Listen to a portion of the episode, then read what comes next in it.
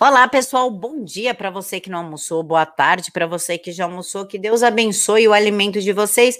E vamos falar de uma coisa engraçada? Vamos, vamos falar do Lula.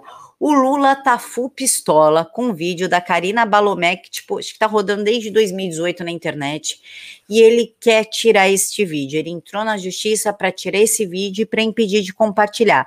E já que ele não gosta, a gente compartilha. Mas antes eu vou explicar a história para vocês. Lula quer indenização e a retirada do ar de vídeo que viralizou entre bolsonaristas.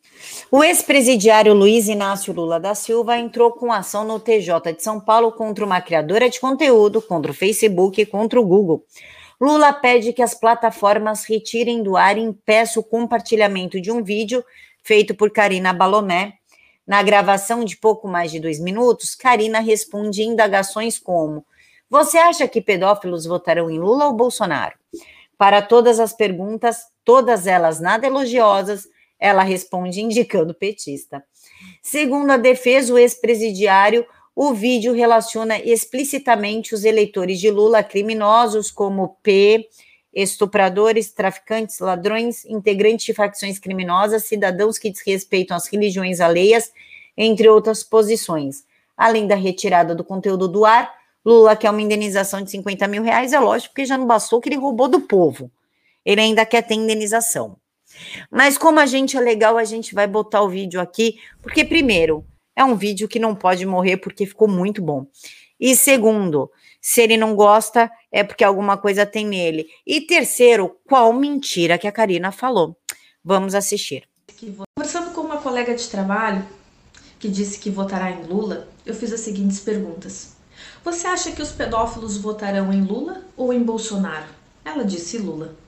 Você acha que estupradores votarão em Lula ou em Bolsonaro? Ela respondeu em Lula.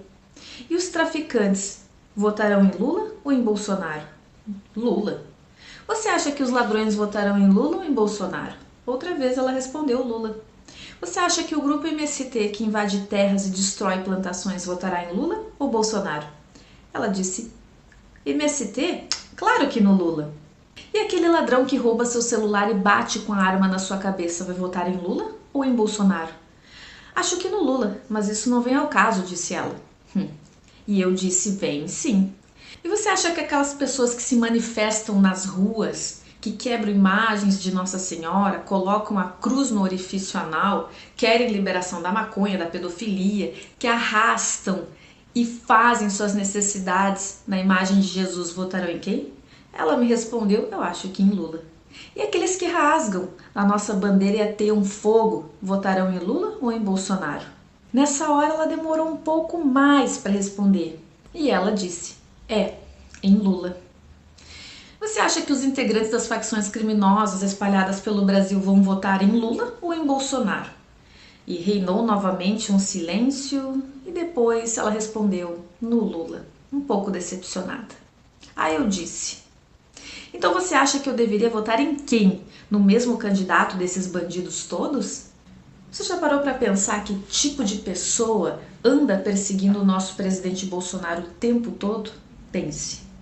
O que nos faz melhor será sempre o nosso caráter, a nossa honra, a nossa moral e a preocupação pelo futuro do nosso país para as nossas crianças, os nossos filhos, netos e bisnetos.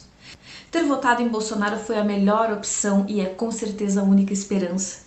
Não porque ele seja perfeito ou capacitado em tudo, pois nem ele nem ninguém é, até porque, como diz o próprio presidente, é Deus quem capacita os escolhidos. Agora você talvez entenda por que eu votei em Bolsonaro e muita gente também votou. E por que votaremos novamente. E como eu falei antes, a guerra já não é mais política, e sim do bem contra o mal.